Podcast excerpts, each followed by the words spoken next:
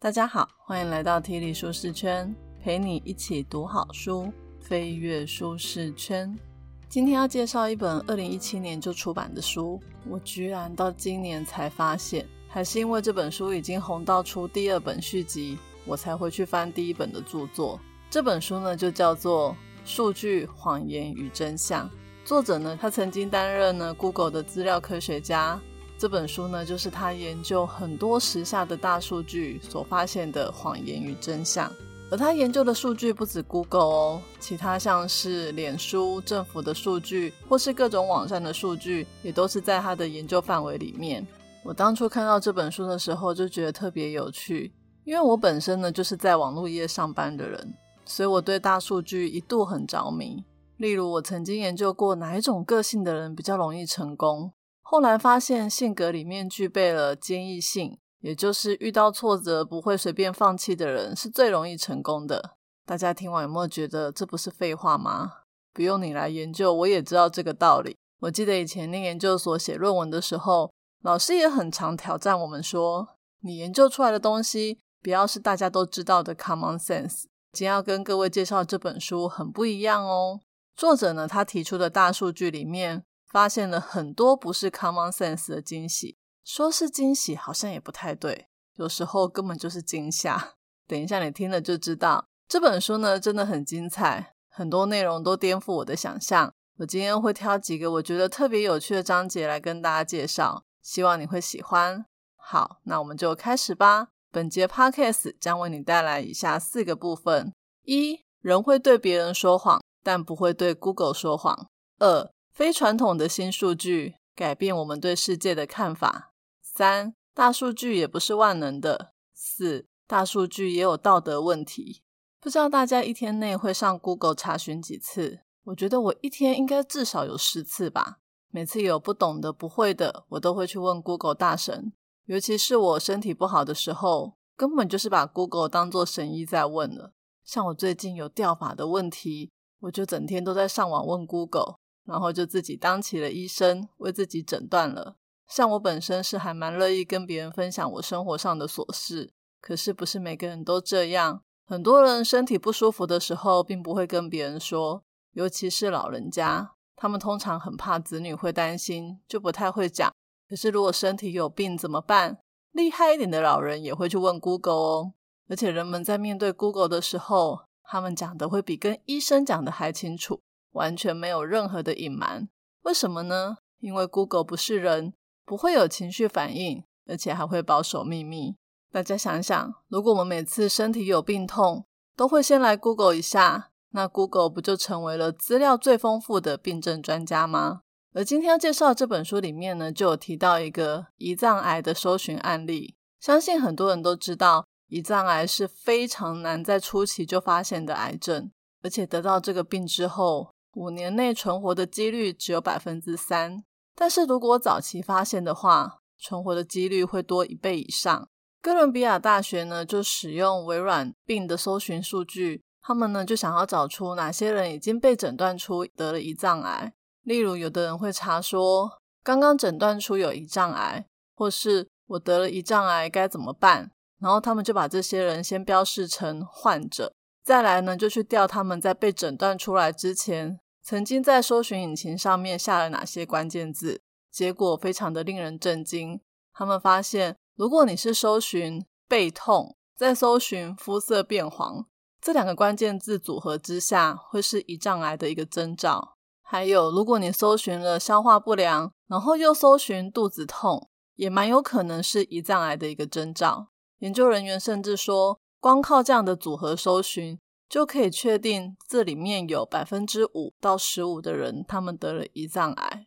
你可能会觉得说，百分之五到百分之十五，平均也才百分之十，会不会也太少了？可是如果你在早期的时候，就因为搜寻背痛、肤色变黄、消化不良、肚子痛，然后搜寻引擎就跟你说，你有百分之十的几率是胰脏癌早期，建议你赶快去看医生。虽然呢，结果会是。百分之九十的人是虚惊一场，但如果那百分之十的人真的得了，那他们存活的几率就会大大的提升，岂不是超棒的？从这个研究，大家有没有发现，搜寻引擎这个功能也太优秀了？因为我们对 Google 知无不言，言无不尽，Google 就可以透过我们提供的资料，转成大数据的智慧，让人们可以得到帮助。除了生病会问 Google 之外，还有很多搜寻资料底下藏着大家不知道的秘密，例如美国的种族歧视。虽然我们不是美国人，但是应该都蛮常看美国电影的。我们知道以前他们种族歧视蛮严重的，不过呢，现在应该还好吧？因为美国电影里面其实有蛮多比例都会用黑人当男主角，而且近年来亚洲人种在好莱坞电影的曝光量也越来越高。这本书的作者呢是美国人。他也跟我们一样，觉得在美国只有一小部分的人有种族歧视的状况，而且这群人大部分都是保守的共和党员，多半呢住在美国最南端的那几州。不过呢，他是一个资料科学家，他总是会想要知道事实是不是真的跟他想象的一样，所以他就想说，如果你在搜寻引擎下了跟种族歧视有关的字眼，是不是就表示你的内心深处其实是看不起有色人种的？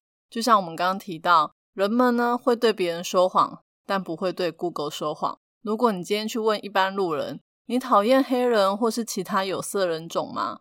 一般人一定会跟你说不会。但是呢，他们会不会在夜半人静的时候跑去 Google 搜寻黑鬼的笑话来嘲笑黑人呢？不可否认，黑鬼对黑人来说是一种种族歧视的字眼吧。作者呢在研究数据的时候发现，在美国。人们对黑鬼的搜寻次数，居然跟偏头痛经济学家湖人队的搜寻次数差不多多诶一年呢大概有几百万次，有没有超级惊人的？大家可能会以为在奥巴马执政的时代，美国对黑人的歧视比较低，但其实从资料上来看，在美国某些州，黑鬼总统的搜寻次数其实是超过首位黑人总统的搜寻次数。也就是说，我们以为种族歧视只是一小部分而已，但其实并不是这样。很多人骨子里面就是讨厌有色人种，但是他们并没有表现出来。这时候，可能有人会想说，他们讨厌黑人没有表现出来就还好啊，至少不会造成社会的纷争。没错，在平常的时候，大家可能会克制自己的行为，但是呢，在选举的时候，有些人就会默默去投票。用选票来表达他们的歧视。作者呢，他就用有多少人搜寻“黑鬼”的相关字眼来判断每个州种族歧视的程度。结果他发现，他本来以为只是南部的那几个州而已，但是后来他居然可以为美国画出一个新的种族歧视地图。而这个地图是长这样的：种族歧视搜寻率最高的地方，包括了纽约州的北部、宾州的西部。还有一堆不是南部的州。最可怕的是，作者在二零一二年就画出来的这一个新种族歧视的地图，居然跟四年后川普在共和党党内初选的得票率非常的雷同。也就是说，最支持川普的那些地区，通常就是在 Google 搜寻黑鬼的地区。这边呢，其实点出了一个很有趣的现象，也就是人们呢，很常对自己或别人说谎。当然呢，也会对市调员说谎。二零零八年的时候呢，美国人接受问卷调查，表示说他们不再关心种族议题。结果在八年后，二零一六年，他们却选出了川普当总统。所以呢，这本书其实一直有提到一句话，他说：“不要相信人们告诉你什么，要相信他们做了什么。”传统的市调问卷都是人们告诉你他觉得如何。但其实很多人都没有说真话。想要认识真正的人们，就要看他们做了什么，而 Google 就是他们做了什么的证据。因网络世界的兴起，我们多了很多的数据可以研究人类的行为。常常有人会问，数量要多少才叫大数据？我记得以前学统计的时候，老师都告诉我们，样本数大于三十就有参考性。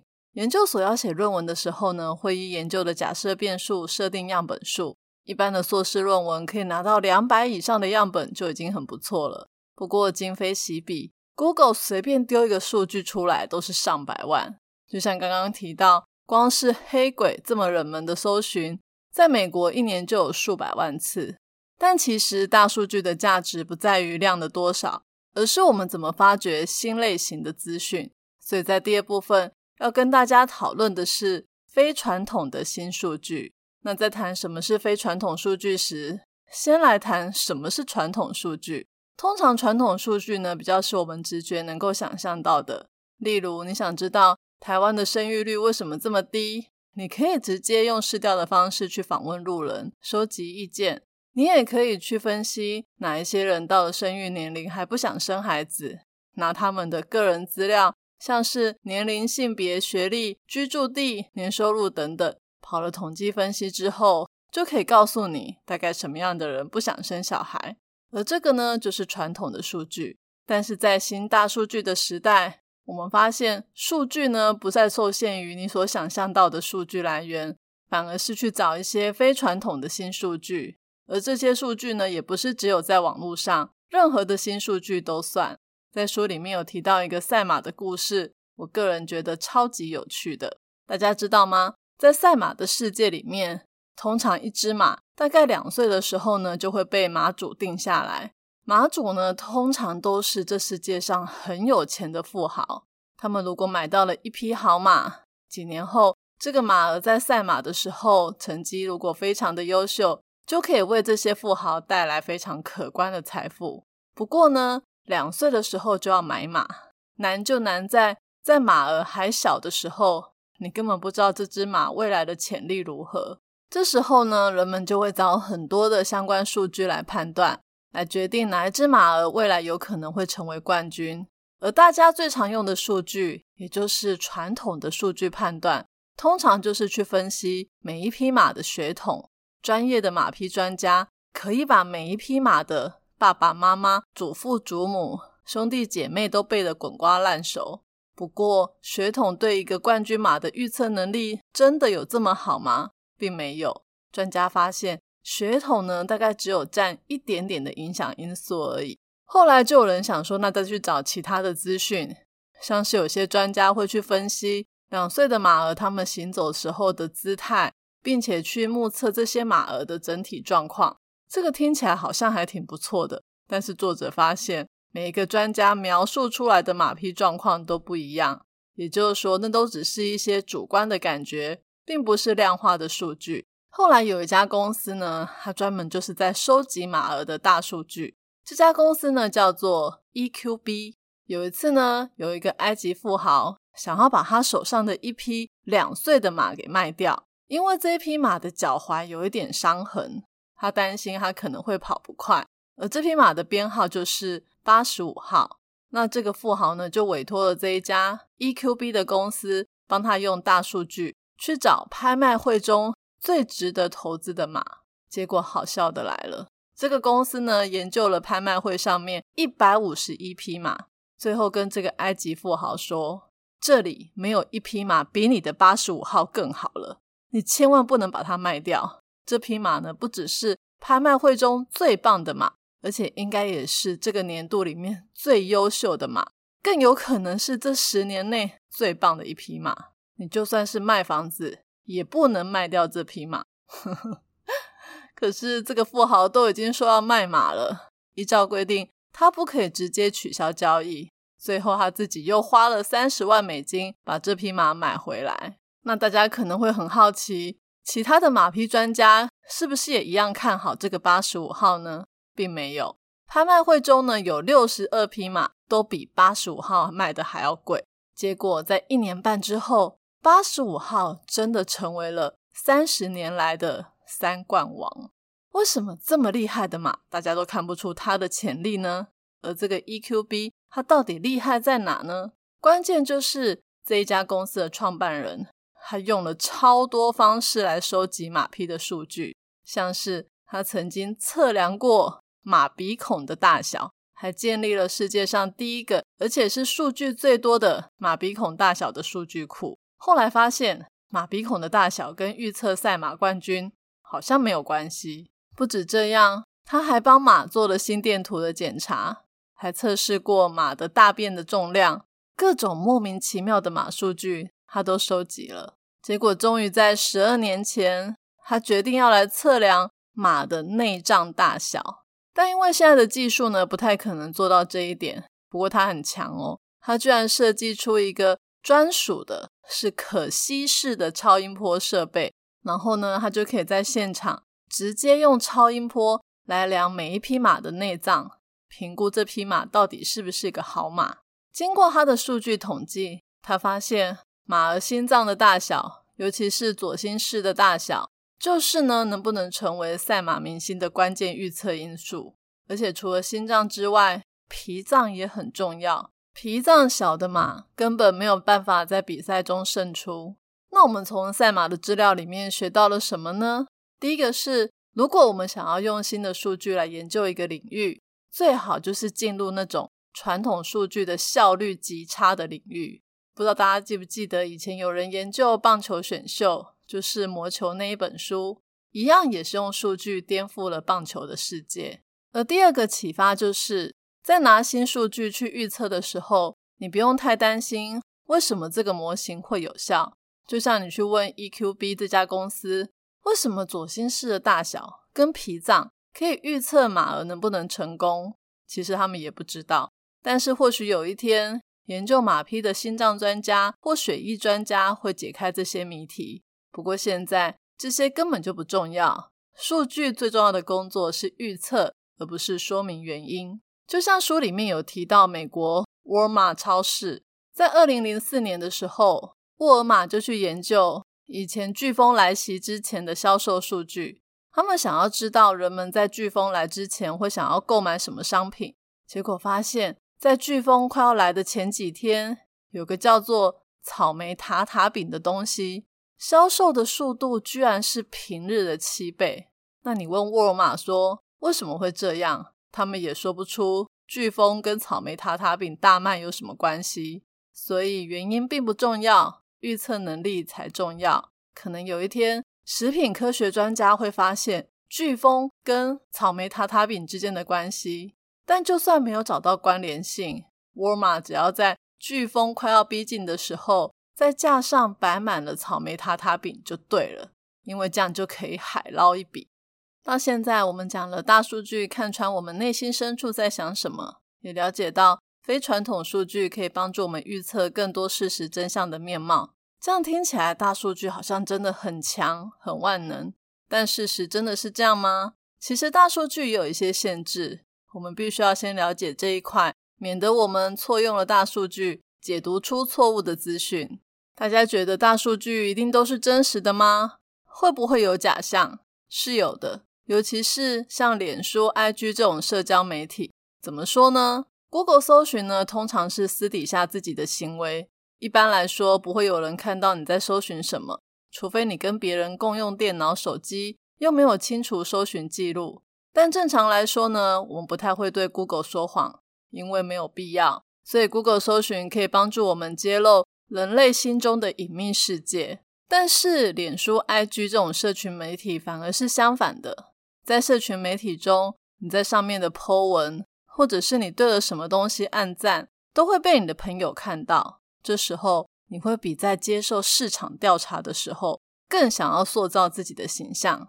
刚刚都说了，你在试调的时候呢，因为会顾形象而对试调员说个小谎。那在脸书、IG，所有的人都看得到你的动态贴文，你就更有动机把自己最美好的一面秀出来，把阴暗面藏起来。所以你们说这样的大数据是准的吗？作者在书里面有提到，美国有一个很棒的杂志，叫做《大西洋杂志》，就是内容比较专业、比较知识性的杂志。你可以把它想作是《天下远见》这类型的杂志。而有另外一个杂志叫做《国家询问周刊》，也就是八卦杂志。你也可以把它想作是一周刊。因为呢，《大西洋杂志》比较知识性，比较高级，所以它在脸书上面的按赞人数很多，差不多有一百五十万人。而《国家询问周刊》呢，比较八卦，大家不太敢去点赞，因为怕亲朋好友发现原来自己对这种杂志有兴趣。所以他在脸书上的按赞人数只有五万，哇，相差了三十倍。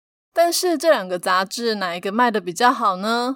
其实是差不多的。而 Google 也发现，人们呢搜寻《大西洋杂志》跟国家询问周刊的查询数据量也是差不多的，所以表示 Google 搜寻比较能够了解人们真实的偏好。所以，如果你拿脸书上面哪个杂志的按赞人数比较多，就代表人们比较喜欢这个杂志的话，那结果就会是大错特错。因为人们之所以会去大西洋杂志这种知识性的杂志按赞，只是想要展现出我们都是有教养的，而不是真实的自己。再来举一个 Netflix 的案例，Netflix 是个影音平台，它之前呢就有个功能是，你可以设定一个你之后想看，但是现在没有时间看的影片清单。设定好之后，Netflix 就会时不时的提醒你要记得去看这些片哦。可是后来，Netflix 从大数据上面发现了一个奇怪的现象，就是当系统去提醒用户说你还有哪些电影没看，用户呢很少真的点进去看，怎么会这样呢？然后 Netflix 呢就去观察用户都选了哪一些影片到日后再看清单，结果发现大家都选一些很高格调的电影，像是二战的纪录片、很震惊的外国电影。可是真实的状况是，他们其实呢比较喜欢去点一些没有格调的喜剧片、爱情片。也就是说，他们真正想要看的，并不是那些很高格调的片子。连一个日后再看的清单，人们呢都只是把自己渴望塑造的正面形象展现出来，而现实真正想要看的电影才不是这些。大家只是想要开心、耍废、刺激。才不想要提升什么品味知识，你们说这是不是一种自欺欺人的状况？后来呢，Netflix 再也不用什么日后再看清单了，他们直接呢就拿用户真实点选的行为数据去建立模型，去推荐出人们内心深处真的想要看哪一些片子。结果呢，Netflix 这样的手法才是对的，因为有越来越多人订阅 Netflix，而且爱上了它。所以，从脸书和 Netflix 这两个故事，又再次告诉我们：不要相信人们告诉你什么，而要相信他们做了什么。最后一个部分，我们来聊大数据的道德问题。不知道大家有没有看过一部电影叫《关键报告》？这部片呢是在讲说，当未来科技非常的发达，就可以用大数据来预知一个人会不会犯罪。《关键报告》的上映时间是两千零二年。以当时来说，用大数据来预知犯罪好像很神奇，但现在呢，已经是越来越有可能了。在二零一四年哦，下“如何杀死女友”这个关键字，差不多就有六千次。而那一年呢，谋杀女友的案件有四百件。也就是说，假设这些杀人犯都在事前去搜寻了，那每十五个搜寻“如何杀死女友”的。就有一个人真的去杀人了。不过，这十五个出现一个只是假设，因为没有人真的去比对那四百个人是否事前都有去搜寻。但就算真的像关键报告那样的世界诞生了，我们真的可以预知犯罪，只不过在犯人还没有做之前就被你抓了，你能判他有罪吗？或许预知犯罪听起来牵扯到太多的道德议题。那我们来看一个影响没有这么大，却也是考验大数据能不能被妥善运用的问题，就是还清贷款。有个学术研究，他们透过分析贷款网站来想要预测哪一些借款人会真的还款。怎么分析呢？就是当你要申请贷款的时候，你必须要到那个网站去填一些基本资料之外，还要写说你为什么要借钱。以及你为什么有可能可以偿清贷款？然后这个团队呢，他们就把借款人在网站中填写的各种原因，用来预测他们以后会不会真的把钱还掉。我给大家猜一猜，现在有两个人，一个人呢在申请贷款的时候，他写说他是有宗教信仰的，说他这个人非常的信守承诺，而且他因为有亲人在医院，急需要用这笔钱。那另外一个人呢，在申请贷款的时候，他说他大学毕业，没有负债，而且还提到了利率的问题。你觉得这两种人，哪一种人最后真的可以把贷款还清呢？答案是后者。也就是说，讲那个大学毕业没有负债，还提到利率的那个人，是比较容易偿清贷款的。因为这表示他对自己的财务状况是比较能够清楚掌握，知道自己可以借多少，能够还出多少。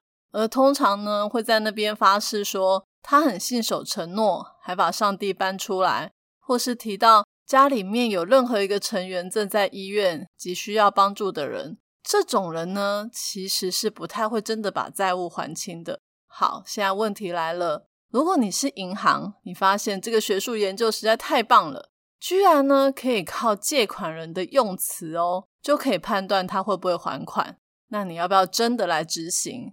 像是你会不会跟你的行员说，只要有人提说他有宗教信仰，他有亲人在医院，你就不要贷款给他？你觉得这样妥当吗？其实这是一个道德的问题。万一那个人的家人真的病重，急需要钱；万一他真的是很信守承诺的人，而且他真的信上帝，在未来也真的会还钱。但是你现在就只因为他说了这几句不应该说的话，就否决了他的贷款，这样子会不会也太没有人性了？总不能因为别人爱说谎，导致大数据的预测结果是这样，就惩罚真的诚实的人吧？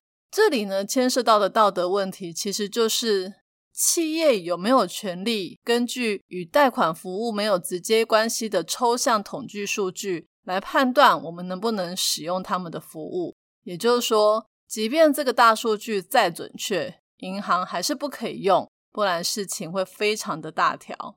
就像之前有人说，既然脸书跟 IG 可以了解一个人私底下的面貌，那在雇佣员工的时候，能不能去参考脸书的数据？例如呢，又一个研究发现，脸书暗赞跟智商、外向性、负责任的态度有关哦。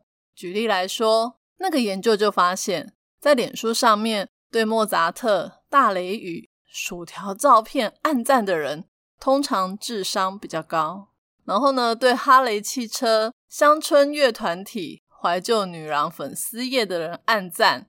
这些人呢，通常智商比较低。好了，我们撇除一些统计样本的限制不说，假设这个大数据的解释力真的很好，好了，那如果真的出现一个聪明人，刚好喜欢哈雷机车，但是他不知道大数据已经把他归类为智商低的，也就因为这样子，他没有办法获得好的工作，那这样会不会也太可怕了？今天的说书呢，就说到这里。最后来讲一下看完这本书的感想。在看这本书的过程呢，说真的，充满了惊喜，也充满了沮丧。惊喜的是，原来好多数据是我想都没有想过的；但沮丧的却也是，原来人的内心跟我们想象的不太一样。在数据的保障，我们发现了更多人性的黑暗面。在看某几章的时候，我觉得心情特别差，大家要有心理准备。不过看完了整本书。还是会觉得这个世界是很有人性的。我们不是被数据统治的世界，大家还是会考量道德问题，会去善用数据的好处，也会去避免滥用数据，以免对我们的人生造成负面的影响。就像刚刚提到的贷款跟雇佣的议题那样，这本书呢，真的非常推荐给对数据有兴趣的朋友们哦。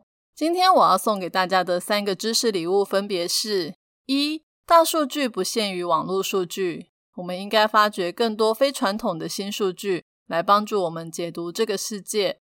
二，人很在意自己的形象，所以社群网站的数据并不能反映出人们内心真实的想法。三，不能无限度的使用大数据，维持社会的公益与道德，也考验着人们的智慧哦。我已经把今天所有的重点内容都放在我的部落格 Podcast 的说明栏有连接哦。这一节题目是：听完了这本书，你对大数据有什么新的看法呢？欢迎你留言跟我分享你的看法。愿上帝帮助我们善用大数据，为人们发现更多有趣、有用、有利的现象，但也帮助我们秉持着为最多人谋福祉以及美德的界限，让大数据能充分的为我们效力。提理舒适圈，两周一本好书，我们下次见。拜拜。